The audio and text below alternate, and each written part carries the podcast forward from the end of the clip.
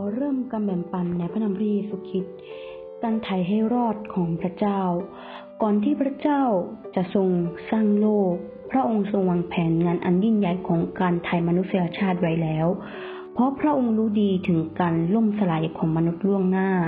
ในตอนแรก พระเจ้าได้สร้างมนุษย์ตามฉายาและรูปลักษณ์ของท่านเอง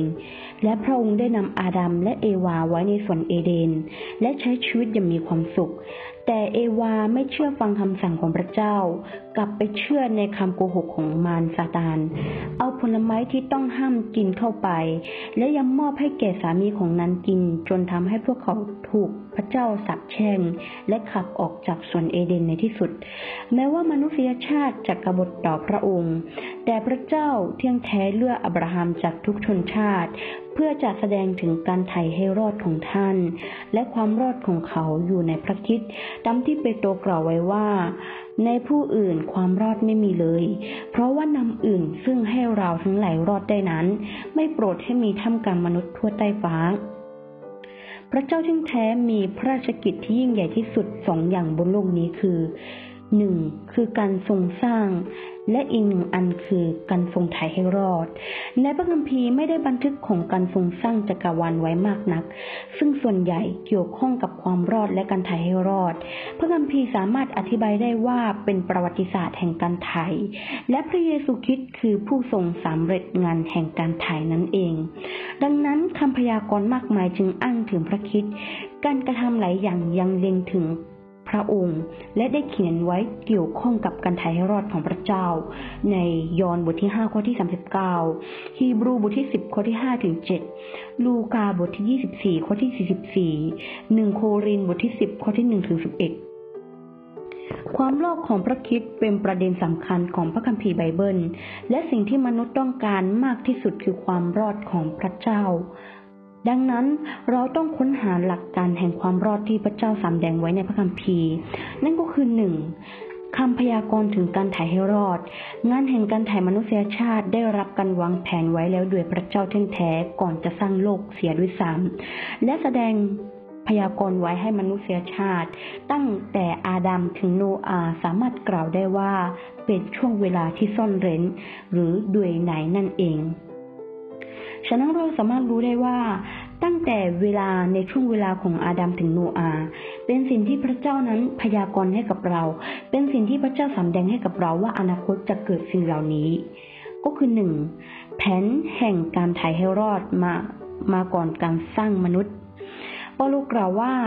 ดังนั้นในพระคิดพระเจ้าทรงเลือกเราตั้งแต่ก่อนทรงสร้างโลก เพื่อให้เราบริสุทธิ์และปราศจากตำหนิในสายพระเนตรของพระองค์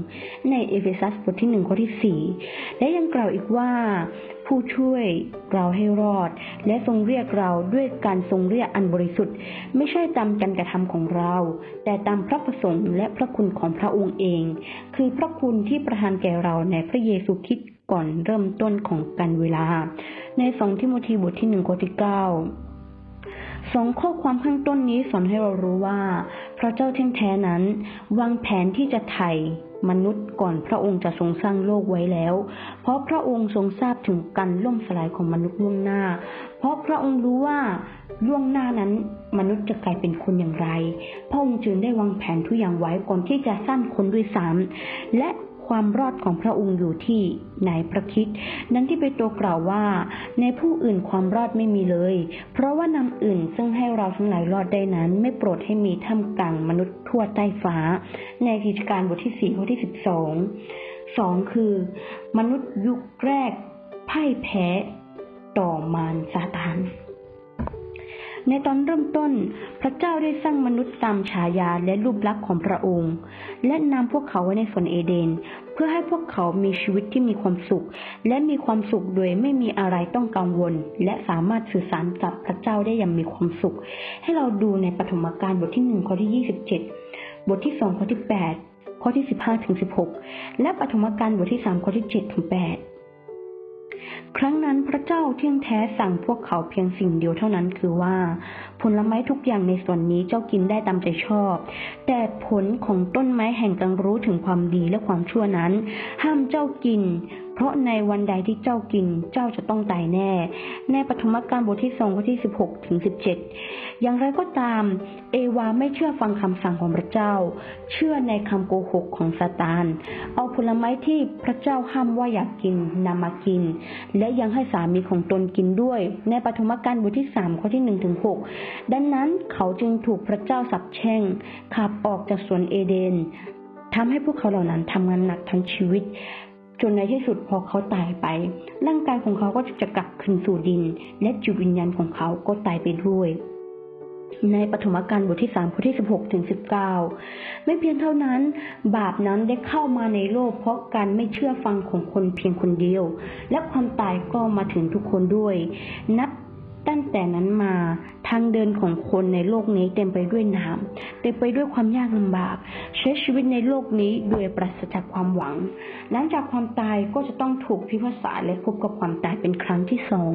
ในโรมบทที่5ข้อที่ 12ถึง19 เอเฟซัสบทที่2ข้อที่ 12 ฮีบรูบทที่ 9 ข้อที่ 27 วิวรณ์บทที่ 21 ข้อที่ 8ดังนั้นมนุษยชาติจึงกระวนกระวายในความรอดของพระเจ้าแท้ 3. ทายาทของหญิงจะทำให้หัวของงูแหลกไป หลังจากที่อาดัมและภริยาของเขาทำบาป พระเจ้าเคยตรากับงูว่า เราจะให้เจ้าเป็นเราจะให้เจ้ากับหญิงนี้เป็นศัตรูกัน ทั้งพงพันธ์ของเจ้าและพงพันธ์ของนางด้วย เขาจะทำให้หัวของเจ้าแหลก และเจ้าจะทำให้ส้นเท้าของเขาฟกช้ำ ในประถมกาลบทที่สามบทที่สิบห้าผู้คนเกิดจากการรวมกันเป็นหนึ่งเดียวกันของระหว่างชายและหญิง ถ้าหากไม่มีชายและหญิงสองคนนั้นไม่ได้อยู่ร่วมกันจะเกิดเป็นคนคนนึงไม่ได้ เราทุกคนก็เหมือนกัน เราทุกคนล้วนตกทอดมาจากอาดัมก็คือเกิดในความบาปนั่นเอง เพราะอาดัมกับเอวาได้ทำบาปแล้ว แล้วเราเป็น คนที่สืบเชื้อสายมาจากอาดัมกับเอวา ตอนนี้เราจึงกลายเป็นคนบาป เราไม่สามารถช่วยตัวเองได้ เพราะเราเป็นคนบาป และยิ่งเรามีความบาปยิ่งไม่สามารถไปช่วยคนอื่นให้รอดได้เช่นกัน ฉะนั้นพวกเขาเหล่านั้นเป็นทายาทของพยานาถก็คือซาตานนั่นเอง ให้เราดูในวิวรณ์บทที่สิบสองข้อที่เก้ามัทธิวบทที่สามข้อที่เจ็ด เครื่องมือของมันคือพวกเขาต้องการที่จะทำร้ายเท้าของลูกหลานของยินนั้น ด้วยการตึงเขาไว้ที่กางเขน ให้เราดูในสดุดีบทที่ 22 ข้อที่ 16 มัทธิวบทที่ 27 ข้อที่ 23 แต่ลูกหลานของยินนั้นก็จะทำให้ศีรษะของมารซาตานนั้นแหลกไป คือการทำให้มารซาตานผู้รับผิดชอบความตายนั้นเสื่อมทรามลง ในฮีบรูบทที่สองข้อที่สิบสี่หญิงที่กล่าวถึงในที่นี้หมายถึงหญิงพรมจารี ซึ่งหมายความว่าหญิงพรมจารีจะตั้งครรภ์และคลอดบุตรคนหนึ่ง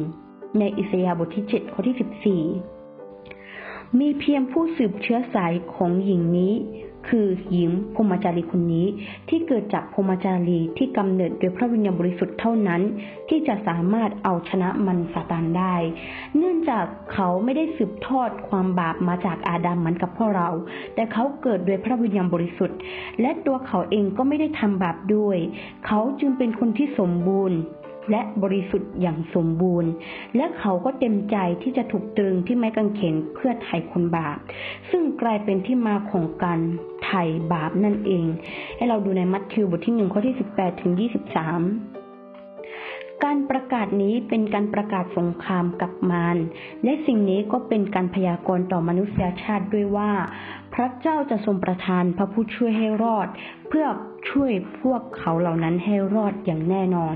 ฉะนั้นวันนี้ดิฉันได้แบ่งปันข้อพระคัมภีร์ก็คือการช่วยให้รอดของพระเจ้าถึงเพียงเท่านี้ วันนี้ดิฉันจะแบ่งปันตั้งแต่ข้อที่หนึ่งถึงข้อที่สามก่อน ส่วนข้อที่สี่ข้อที่ห้าข้อที่หกดิฉันจะมาแบ่งปันตอนในวันพรุ่งนี้ ฉะนั้น ดิฉันหวังไว้อย่างมากว่าเราทุกคนจะเอาสิ่งที่ดิฉันแบ่งปันไปในวันนี้ ไปปรับใช้ในชีวิตประจำวัน แล้วก็สามารถเรียนรู้พระชนะของพระเจ้าได้มากยิ่งขึ้น ดิฉันขอแบ่งปันพระคัมภีร์ถึงเท่านี้ ขอคืนสง่าราศีแด่องค์พระผู้เป็นเจ้าผู้อยู่บนฟ้าสวรรค์ และขอให้พระคุณสันติสุข จงดำรงอยู่กับธรรมิกชนทุกคน อาเมน